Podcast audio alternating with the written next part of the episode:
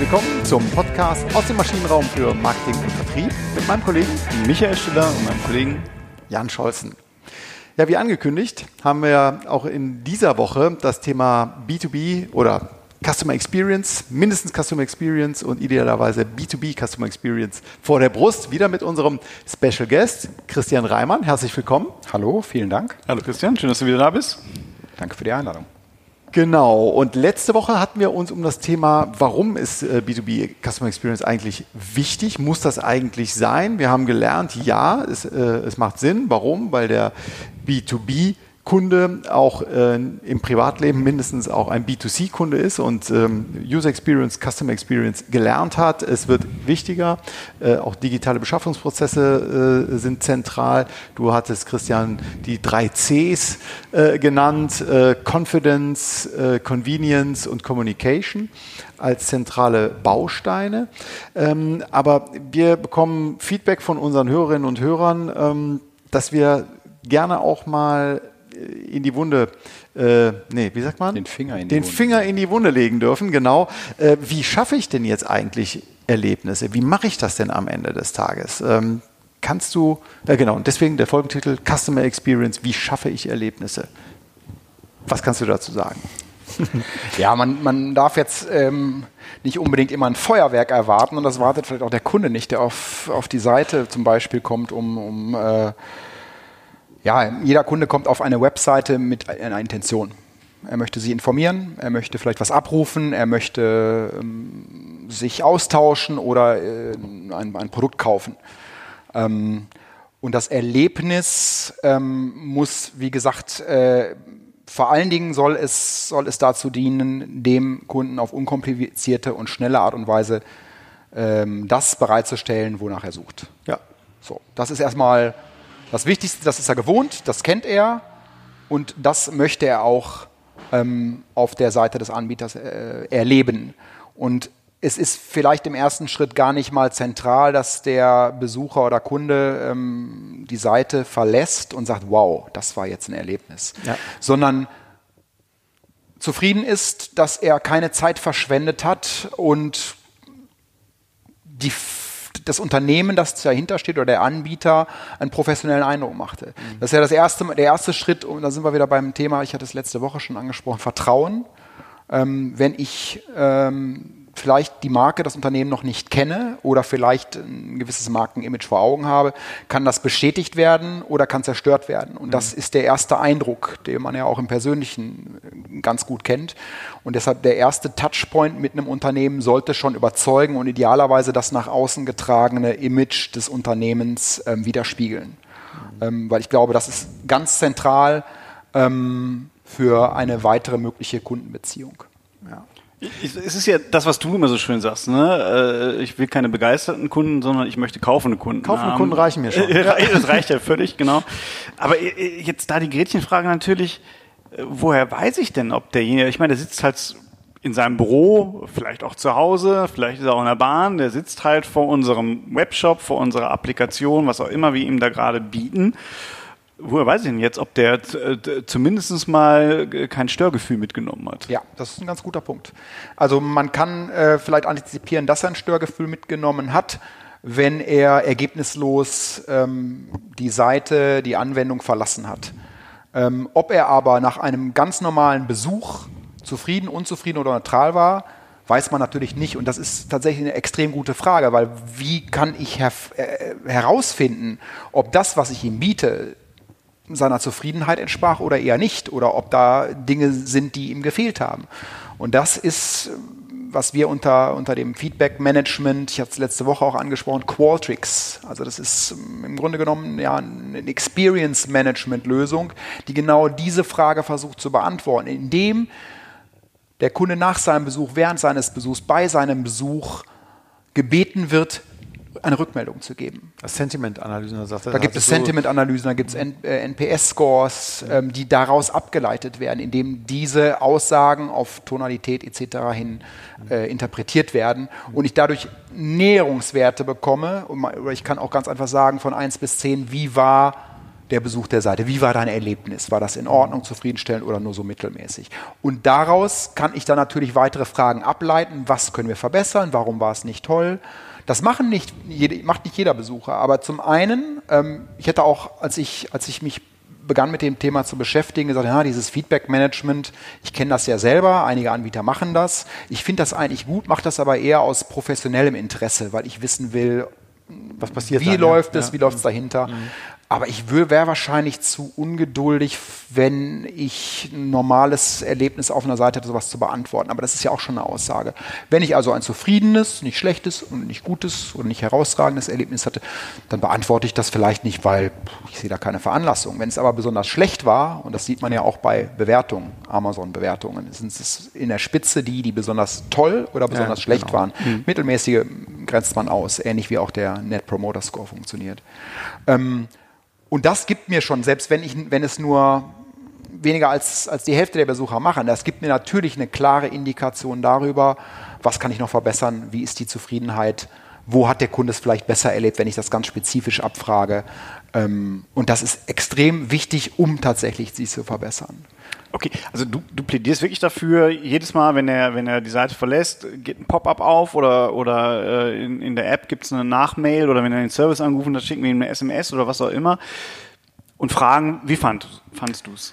Ich, ich würde jetzt nicht pauschal sagen, dass nach jedem Besuch einer Seite sowas ist. Es kann natürlich ja. dann auch zur Last werden. Ja, es sollte genau. dann sein, wenn es ja. rele relevant ist. Wenn ich jetzt tatsächlich auf einer Seite mich über ein, ein Thema kurz informiert habe und wieder weg war, also nicht wirklich in Interaktion getreten bin, dann ist es nicht zwingend notwendig. Ich glaube, wo es zwingend notwendig sein sollte, ist, wenn ich, und das machen ja sehr viele Unternehmen äh, im Customer Service, bei, beim, Telef beim telefonischen Kundenservice, dass ich im Nachhinein gebeten werde, noch eine Bewertung abzugeben. Was ja auch hilft, die Mitarbeiter entsprechend zu qualifizieren und zu bewerten, was auch ein Motivator ist dann für den, in dem Fall Service-Mitarbeiter.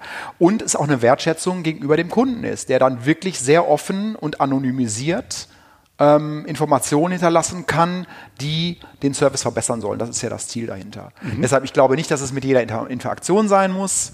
Es gibt mittlerweile Chatbots, die äh, so eine intelligente KI haben, so eine intelligente künstliche Intelligenz haben, dass die ähm, verstehen, wenn ein Kunde wahllos auf einer Seite oder auf Seiten umherzieht und nicht wirklich zielführend unterwegs ist. Dann mhm. wird Hilfe angeboten. Das macht auch Sinn. Das kann ich wahrnehmen oder nicht. Und das kann auch mit einem persönlichen Touch passieren. Ähm, und wir sind nicht nur soziale Wesen, wir sind auch emotionale Wesen und fühlen uns anders gewertschätzt, wenn wir idealerweise mit, mit dem Namen angesprochen werden oder dass der Chatbot sich mit Namen vorstellt. Ich bin Michael, dein äh, persönlicher Betreuer heute. Ähm, das macht einen Unterschied. Das sind so kleine, feine Dinge. Man hat aber herausgefunden, dass das tatsächlich äh, einen Unterschied in der, in der emotionalen Bindung machen kann. Und deshalb halte ich das für wichtig. Aber wie gesagt, wie alles im Leben maßvoll eingesetzt. Mhm. Also du, du sagst, diese äh, Einholen, das ist Feedback, ja. Also es ist mhm. direktes Feedback mit einer gewissen, vielleicht auch emotionalen Facette äh, oder Weiterempfehlungsfacette, wenn es um Net Promoter Score geht. Und du sagst, damit man hier möglichst gute Werte oder gut performt oder auch sich verbessert, für sich verbessert, genau, brauche ich diese, diesen persönlichen Touch oder diese ja, persönliche Ansprache. Kann man das so zusammenfassen? So kann man das zusammenfassen. Okay. Mhm. Und um das jetzt noch ein Stück weit weiterzutragen, diese Informationen, die der Kunde dann abgibt, bleiben wir mal dem Beispiel, er ist, hat einen Service Case gehabt, er hat das über einen intelligenten Chatbot geregelt, sodass er keine Wartezeit hatte und das da konnte ihm geholfen werden. Er gibt noch eine kurze Bewertung ab.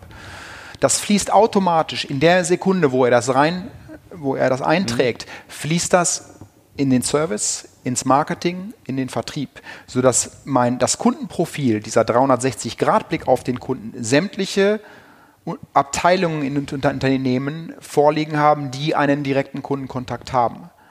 Also diese Information wird nicht nur irgendwo silohaft gelagert und dann vergessen, sondern es wird auch damit gearbeitet. Im Service weiß ich, es sind gehäuft ähm, Probleme im Bereich XY oder Unzufriedenheit wurde geäußert mit folgender Seite mhm. oder folgendem Asset auf der Seite. Das Marketing weiß, okay, es kommen viele Anfragen, die sich wünschen, ähm, eine 3D-Animation oder Bewegtbild äh, zusätzlich zu den Spezifikationen für das Gerät zu haben. Also kann ich das in meine Marketingkommunikation einbauen. in den Webshop kann es einfließen, indem ich neben dem Produkt und der Beschreibung eben tatsächlich diesem Wunsch nachkomme mhm. und vielleicht auch nur personalisiert diesen, diesen Gruppen, die diesen Wunsch geäußert haben, die vielleicht ein spezielles Profil haben, dass diese Personengruppen diese Informationen bekommen. Und dann auch wieder mit der Schleife. Ist das hilfreich, dass wir euch jetzt hier ein 3D-Videomodell mitliefern? Mhm.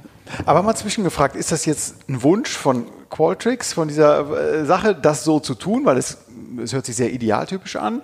Oder kannst du auch schon Beispiele, die vielleicht bestimmte Episoden hier abbilden, kannst du, kannst du darauf, davon vielleicht mal berichten? Weil das würde mich ja. sehr interessieren, weil ja, ja wir, wir, kommen aus, aus den späten 90ern und sind mit CRM groß geworden, mit der, mit, mit der großen Euphorie, sind dann irgendwo in Ernüchterung erstarrt irgendwann Anfang der 2000er und,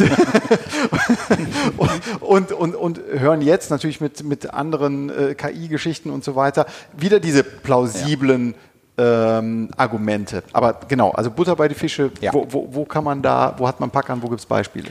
Ein, ein ganz konkretes Beispiel, ich ähm, äh, habe einen Kundenfokus und das sind Verlagen oder Medien mhm. äh, und äh, Unternehmen im Medienumfeld. Ähm, ganz simples Beispiel, Abonnements. Mhm. Ein großes Medienhaus hat durch Sammeln von Feedback erfahren, dass die Abo-Modelle zu kleinteilig zu vielfältig waren, ähnlich wie wir das alle von den nervigen unterschiedlichsten Handytarifen äh, kennen, die mhm. keiner versteht. Da gab es also ein 14-tägiges Probeabo, dann gab es ein, ein reines Digital, ein E-Paper, ein Kombi-Abo und dann nochmal ein unterschiedliches Kombi-Abo, dann gab es das auf 3, 6, 12. Also eine Vielfalt, die dazu geführt hat, dass die digitale Abo-Entwicklung oder generell die Abo-Entwicklung rückläufig war. Im Printbereich sowieso schon, aber wenn das im Digitalbereich passiert für Unternehmen, das ist ein Riesenproblem. Hm. Also für, für Verlage. So, aber man wusste die Ursache nicht. Man konnte Annahmen treffen, Hypothesen aufbauen, naja, vielleicht haben wir zu viele oder vielleicht ist der Preis nicht gut. Durch die Abfrage, durch diese, diese Feedbacks war aber eine klare Zuspitzung auf das Thema Unübersichtlichkeit. Es ging nicht darum, dass es zu teuer war oder dass, es der, dass die, die Probezeit zu kurz war oder man nicht benachrichtigt wurde oder dass die Abo, der Zeitraum zu, zu, zu äh, lang war. Mhm. Das war alles flexibel und gut. Aber die Leute, und das ist ja auch aus der Psychologie bekannt, gibt den Leuten drei Optionen maximal. Mehr können die nicht verdauen oder man muss sie tiefer reinlegen. Und dann sind wir wieder bei dem Konsumenten mit seiner Aufmerksamkeitsspanne von acht Sekunden. Das überfordert den. Er kriegt schlechte Laune, weil er glaubt, er versteht das alles nicht. Negatives Gefühl im Zusammenhang mit der Marke und er ist raus. Was dieser Verlag gemacht hat mit dem, mit dem Feedback, die haben das Feedback sowieso aufgenommen und sind den Adressaten des Feedbacks nachgegangen und haben äh, gesagt, okay, danke für das Feedback und hier gibt es ein Goodie. Oder mhm. ne, also sich persönlich bedankt und äh, ähm, auch nochmal den Wert dieses Feedbacks gewürdigt mhm. gegenüber dem mhm. Kunden, sodass er sich gewertschätzt fühlte. Und haben dann auch tatsächlich deutlich entschlackt diese Abo-Modelle, haben auch festgestellt, dass so Probeabo, 14 Tage Probeabo überhaupt nichts bringen. Haben das komplette Probeabo rausgenommen weil es ja auch extrem viel Kosten verursacht. Geguckt, was passiert jetzt eigentlich, wenn wir das jetzt begrenzen und sagen, wir machen jetzt nur ein Digital-Abo und ein Kombi-Digital-Print-Abo. Und das ist variabel. Wenn ich mich für, für, für einen Monat äh, darauf einlasse, zahle ich X. Wenn ich es für ein ganzes Jahr mache, kriege ich noch einen Discount. Das war's und haben dadurch festgestellt, dass das tatsächlich, wie auch schon durch das Feedback bekannt war, mhm. zu einer deutlichen äh, Erhöhung äh, der, der Abokunden geführt hat. Thema Convenience, ne? Das Thema Convenience. Ganz genau. Ja. ja. Mhm. Und das ist eben das Erlebnis, das ich habe, darf mich auch nicht überfordern. Ich darf nicht zu viele Erlebnisse anbieten, nur in der Hoffnung, eins wird schon passen. Oder ich muss ja möglichst meine ganze Bandbreite an Möglichkeiten ausschöpfen. Nee, das führt dann eben ins Gegenteil. Dass das Unternehmen äh, sehr, sehr spät erkennen, liegt auch daran, dass sie eben nicht zuhören, was, mhm. der, was der Kunde sagt. Das Thema Zuhören ist beim Thema äh, Custom Experience ein extrem wichtiges. Deshalb eben, was ich eben am Beispiel Quartex versuchte, ja. kurz zu skizzieren.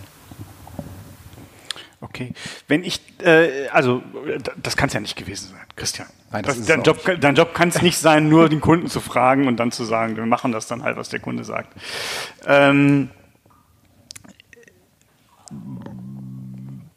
was steckt da noch hinter? Also, äh, ich, ja, was steckt da noch hinter? Was steckt da noch hinter?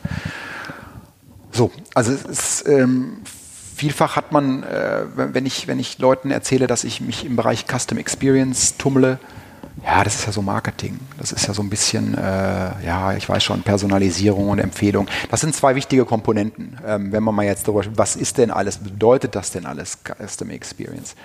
Ähm, Interessant übrigens, sorry, das ist jetzt ein kurzer, ganz, ganz kurzer Exkurs. Ähm, ich glaube, ich habe ich hab es gelesen, 80 äh, Prozent aller Vorstände von deutschen oder europäischen Unternehmen glauben, dass sie ein sehr gutes Kundenerlebnis bieten. 12 Prozent der Kunden sehen das ähnlich.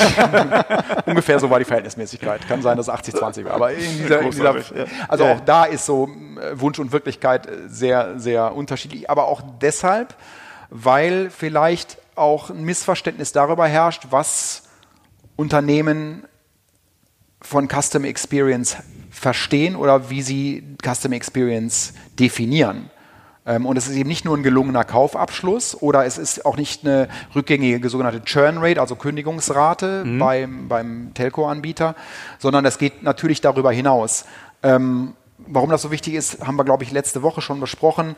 Ähm, A, der Wettbewerb, ähm, B, die Möglichkeit, sehr schnell auch wechseln zu können. Ähm, aber ähm, es sind verschiedene Faktoren, die, die, eine, die, ein Kundenerlebnis machen. Und ein Kunde zählt zum Beispiel auch nicht nur der, der Endkunde, der was kauft, sondern der eigene Mitarbeiter ist Kunde. Auch dem muss ich ein möglichst reibungsloses Umfeld bieten und ihm alle Annehmlichkeiten im Rahmen dessen, was, was die Firma so bietet, geben können, um mich zu differenzieren. Also da ist es ja genauso, dass ich sehr schnell mich für eine andere Option entscheide in der heutigen Zeit, wo ja die Optionen äh, vielfältig mhm. in Reichweite liegen.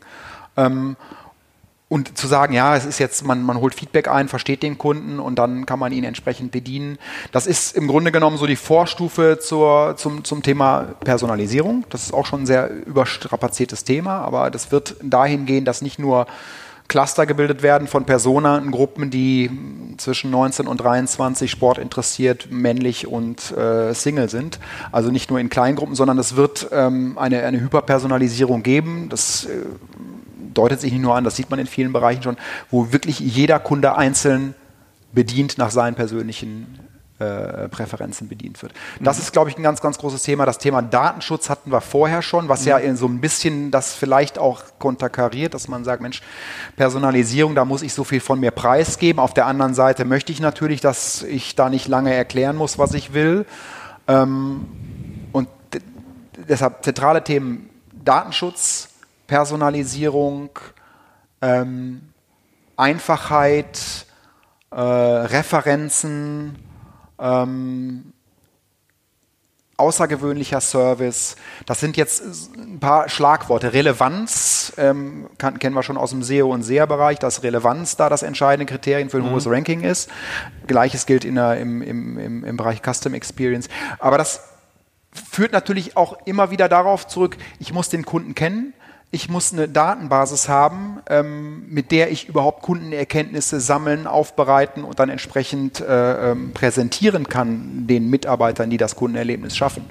Ähm, deshalb, es lässt sich nicht nur auf einen einzigen Punkt verdichten, sondern es ist eine Reihe von Maßnahmen und es ist end-to-end -end gedacht. Es muss also mhm. beim ersten Kundenkontakt über nicht nur die Customer Journey oder bis zum Kauf, sondern auch Pre-Sales, Post-Sales und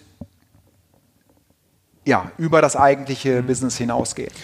Du hast eben Mitarbeiter ins Spiel gebracht. Mitarbeiter spielen auch eine Rolle dabei. Ne? Mhm. End-to-end vom, äh, vom, vom Kunden, ja, aber es sind Service-Mitarbeiter möglicherweise dabei, es sind Vertriebsmitarbeiter, Marketing-Mitarbeiter dabei. Ja. Wie bekomme ich die denn für dieses Thema Customer Experience begeistert oder eingebunden. Also ich, ist ja schön, wenn ich hier, du hast Frontend äh, äh, in der letzten Folge gesagt, äh, schöne Oberfläche habe und vielleicht eine, nur eine gute User Experience, aber am Ende des Tages müssen ja die Mitarbeiter auch davon so überzeugt sein, dass sie Hand in Hand zusammenarbeiten und äh, den Ball am Laufen halten. Ja. Äh, dazu äh, ein Hotel in Ostdeutschland und ich bin mit meinem Anzug hin zu, zur Rezeption und habe gesagt, haben Sie auch einen Reinigungsservice? Und die Antwort war, Service schon mal gar nicht. also, das fiel mir gerade bei.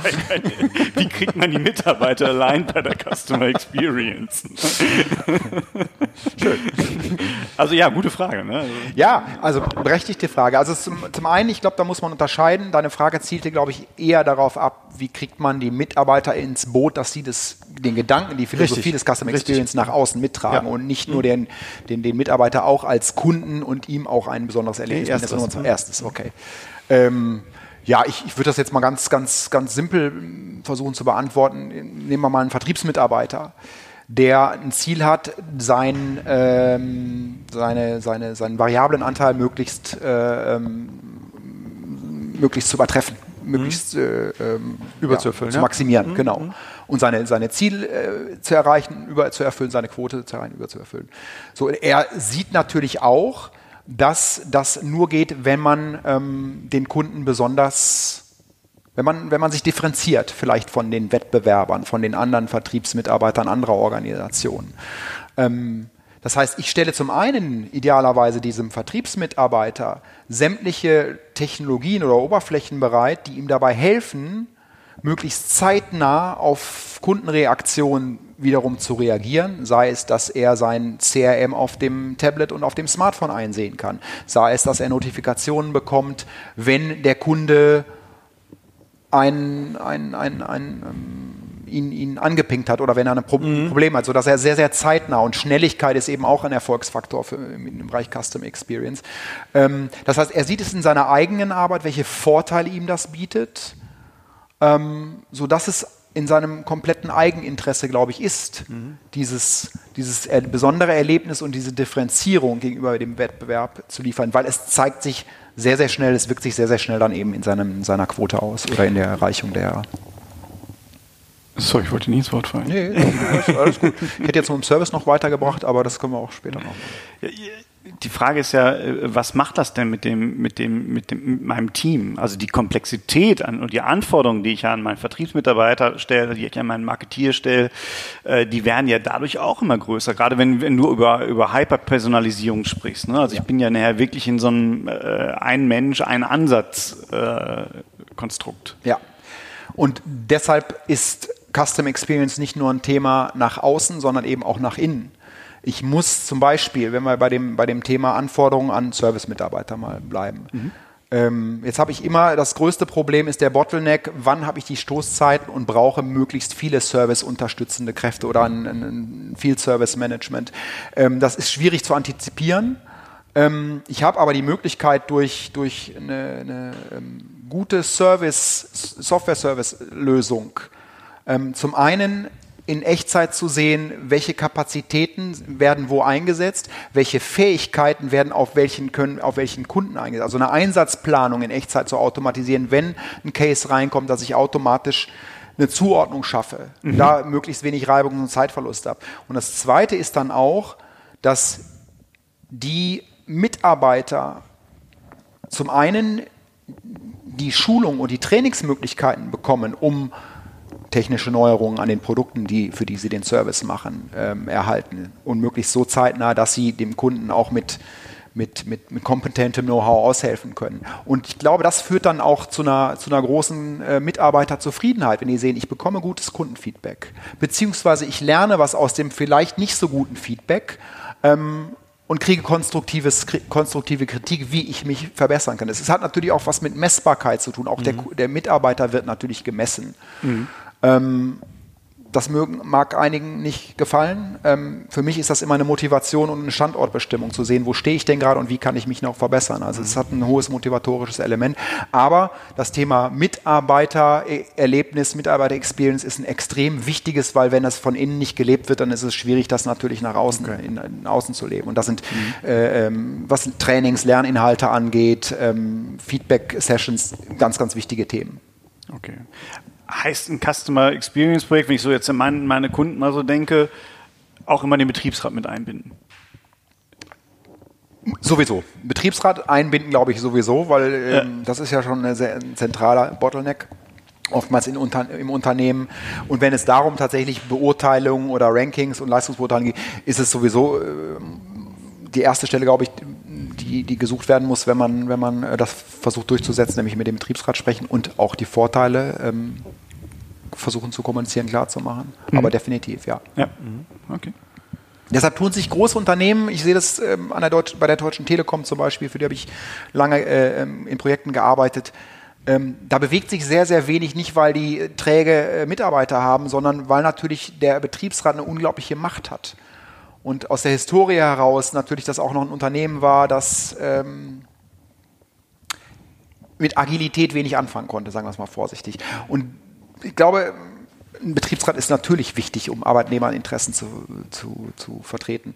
Ähm, auf der anderen Seite kann es eben auch lähmend sein in einer sehr schnelllebigen Leid, die ständig verlangt, sich auf neue Kundenbedürfnisse und auch auf, auf, auf neue Kundenwünsche äh, vorzubereiten. Mhm. Klar. Gut. Haben wir was Wichtiges vergessen zum Thema, worauf kommt es an, wie schaffe ich denn Erlebnisse? Ähm, also ich, meine kleine Zusammenfassung hier, den Kunden da abholen, wo er steht, ähm, in der persönlichen Ansprache idealerweise und äh, seine Befindlichkeit, sein Sentiment äh, äh, zu erheben, ähm, durch, durch intelligente Methoden, sagen wir es mal so. Ja. ähm, vernetzt zu denken, ähm, immer diese Lernbereitschaft mitzubringen, in Richtung Hyperpersonalisierung zu gehen.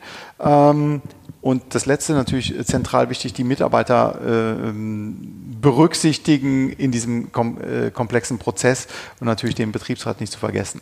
Datenschutz, aber das will ich, das ja. kann ich nicht oft genug sein, deshalb ja. möchte ich es auch nochmal sagen, weil da ist sehr viel mhm. in der Vergangenheit, glaube ich, äh, Schindluder mitgetrieben worden oder da herrscht sehr viel Unsicherheit, gerade Unsicherheit bei den sehr risiko ja bewussten Deutschen, ähm, ist das ein ganz, ganz wichtiges Thema, um Vertrauen zu schaffen als Basis. Ja. ja.